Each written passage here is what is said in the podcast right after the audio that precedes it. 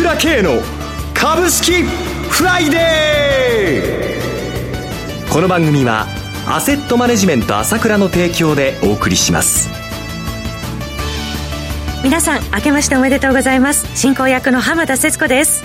朝倉慶の株式フライデー。今日も張り切ってまいりましょう。それでは番組パーソナリティをご紹介します。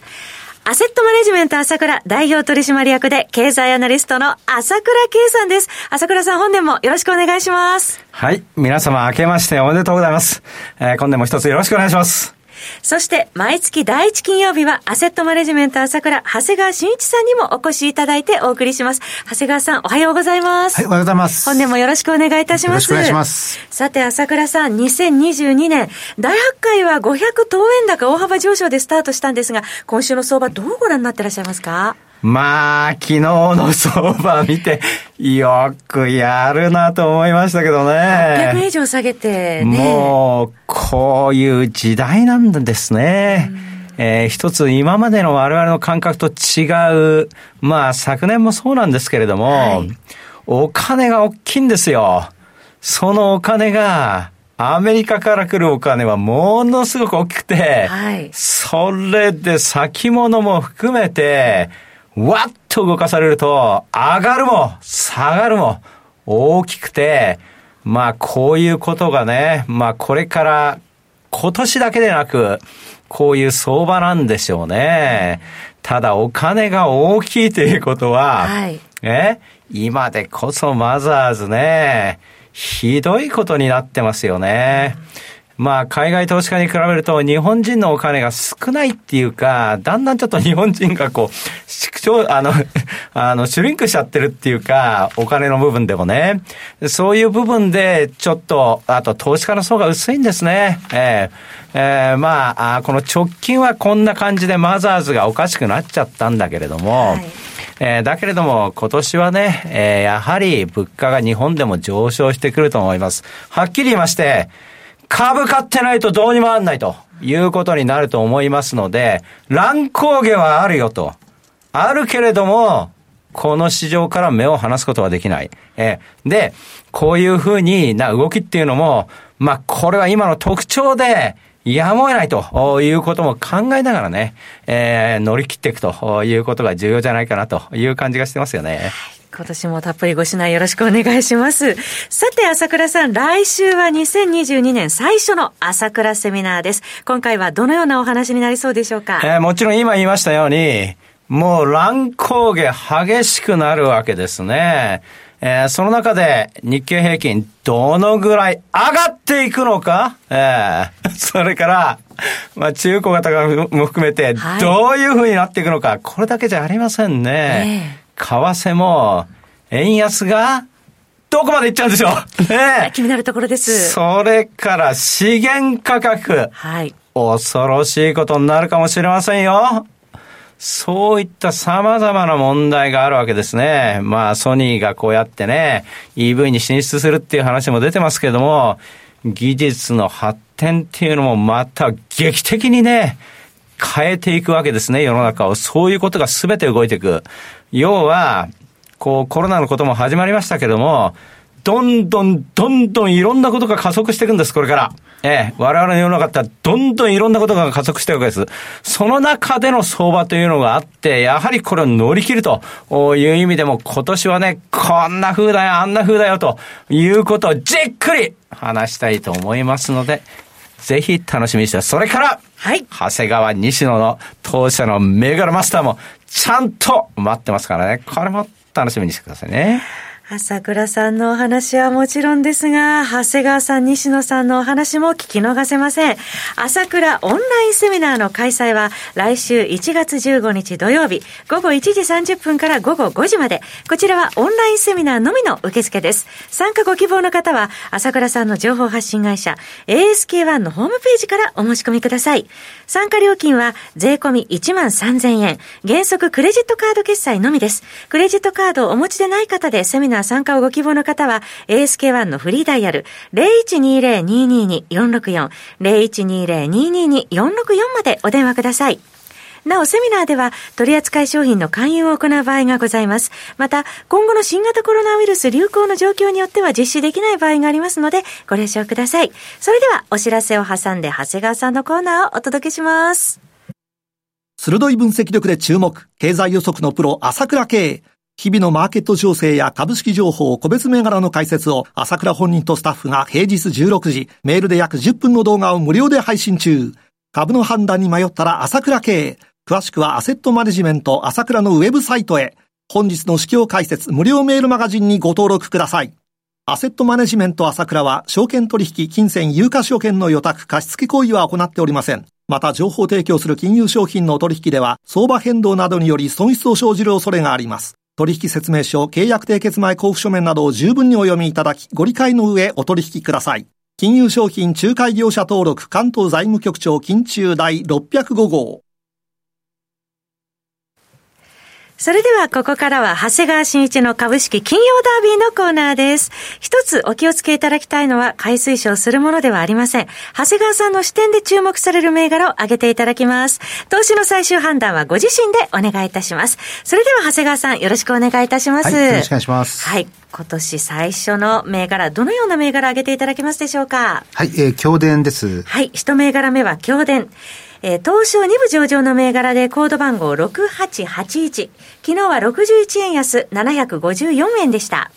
はい、えー、試作用途で、えー、およびですね、えー、量産用途のプリント配線版ですね。こちらを電子機器等ですね、えー、完成品メーカーなどに、えー、販売している企業で、まあ、えー、単納期、多品種、中小ロットの製造に注力しています。はい、で、国内のですね、半導体製造装置、医療機器関連、5G 通信機器関連、IoT 関連機器、あとパワー半導体ですね、こちらなどの好調な受注増加とですね、次世代の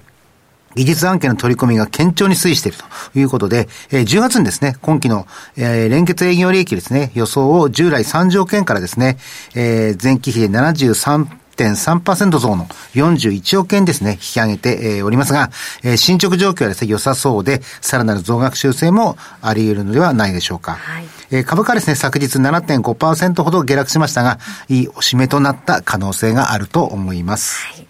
えー、年明け1月4日838円の高値更新をしておりました。続いての銘柄いかがでしょうか？はい、えー、日本製鋼所です。はい、日本製鋼所、東証一部上場の銘柄で、コード番号5631です。昨日は15円安、3945円でした。はい。まあ、あの、先月も言ったんですけどね、まあ、様々なプラスチック加工機械をですね、手掛けていて、まあ、世界的企業ではですね、やっぱり EV シフトを鮮明にしてます。で、これに伴ってですね、あの、EV 用のフィルムシート、えー、製造装置のですね、需要が増加しているえー、EV 用のですね、フィルムシート、えー、製造装置のシェアはですね、まあ7割ぐらいあるんではないかというふうに推測されて、この EV 化のですね、恩恵を受ける、えー、銘柄だと、えー、思われてお、あの、思ってます。はい。えー、まあ2025年までのですね、セパレート用フィルムシート、えー、製造装置のですね、えー、年間生産能力の見通しをですね、従来の、えー、30から35ラインからですね、50から60ラインに、えー、引き上げるということで、今後の業績拡大が期待できます。まあ水素向けタンクとかですね、こういったものをやってるんで、将来的には期待できると思います。1月5日4銭飛び65円の高値を更新しておりました。続いての銘柄はいかがでしょうか？はい、えー、伝送です。コード番号6902、東証一部上場の銘柄で、昨日は84円安9991円、1月6日1万飛び185円、昨日高値更新となっておりました。はい。まあ、えー、トヨタグループですね、まあ、中核をなす、まあ、自動車部品メーカーということですけども、えー、売上収益、えー、規模、えー、技術力ともですね、世界有数ということですね。はい、で、トヨタのこの EV 化の加速に伴って、えー、ここもですね、業績拡大が期待されています。えー、株主還元にもですね、積極的で、はい、まあ、あの、第一クォーターでですね、上限1000億の自社株買いを発表。そして、えー、2クォーターでもですね、えー、基礎計画期での増配ですね、えー、140円から160円ですかね、の増配を発表しています。はい、で、その主要電源化製品の一つであるインバーターですね。この販売台数が、えー、21年3月期の240万台からですね、えー26年3月期にはですね、えー、800万台としていますが、えー、大幅な上積みがですね、今後期待できる状況だと思います。そして、えー、熱マネジメント等も含めた中核サプライヤーとしてもですね、貢献できることが、まあ、想定されるということで、まあ、あの、今後、まあ、この会社の中でですね、うん、えー、事業採算が高い電動化領域が拡大するということで、ああの、利益率がですね、えー、上昇するというふうにも思います。また、トヨタグループだけにですね、あの、頼らずに、他社との取引もですね、4割ぐらいあるということで、これもやはり技術力の賜物だと思います。続いての銘柄いかがでしょうか？はい、えー、日本優先です。コード番号9101東証一部上場の銘柄で昨日は50円安9150円でした。はい。まあ、今期ピークアウトで、まあ、来期はですね、大幅減期というふうな唱える声が急速に減ってきました。えー、証券会社各社のアナリストはですね、軒並み、市況前提の変更を余儀なくされ、目標株価をですね、大幅に情報修正しています。まあ、コンテナ船はですね、まあ、そのアメリカの西海岸の港湾の根絶がですね、続いていると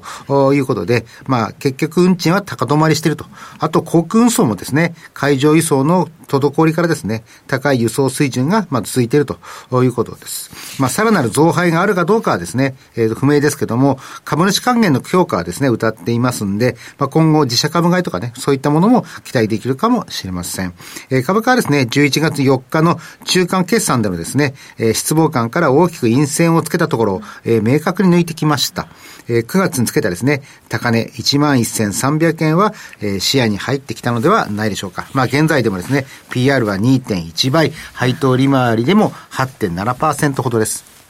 昨年年間で3.6倍になりましたね、株価も。最後、もう一銘柄お願いします。はい、えー、戸田工業です。はい、4100で東証一部上場の銘柄、昨日は230円安3900円でした。はい、えー、酸化鉄のですね、トップメーカーで、複合機とかね、プリンターに使われるトナー用の材料などをですね、製造、販売する、えー、機能性顔料事業と、まあ、電子素材事業をですね、手掛けている企業ですが、えー、現在注目されるのはですね、二次電池、正極材料がですね、あの、伸びているということですね。はい、まあ、先ほどから触れているように、やっぱり EV シフトの加速化っていうのは、えー、ここも恩恵を受けるというふうに思います。で、あの、第一四半期からですね、黒字転換してですね、えー、第二四半期では営業利益で2億5千万円上振れしてですね、えー、12億5900万円で着地しましたけれども、まあ、通期予想17億円というのは背負いてるんですね。はい、ですから、まあ、情報修正ということもですね、あの、あるんではないかなというふうに思ってます。えー、またですね、えー、厚膜超大判、えー、フリキシブル、えー、フェライトシートということで、あの、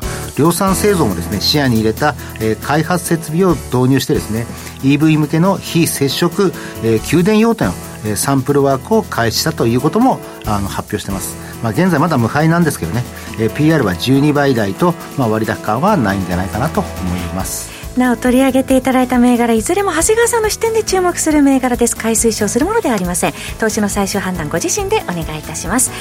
朝倉さん長谷川さんどうもありがとうございました。ありがとうございました私朝倉慶が代表を務めますアセットマネジメント朝倉では SBI 証券楽天証券ウレスナビの口座開設業務を行っています。私のホームページから証券会社の口座を作っていただきますと週2回無料で銘柄情報をお届けるサービスがあります。ぜひご利用ください。それでは今日は週末金曜日頑張っていきましょう!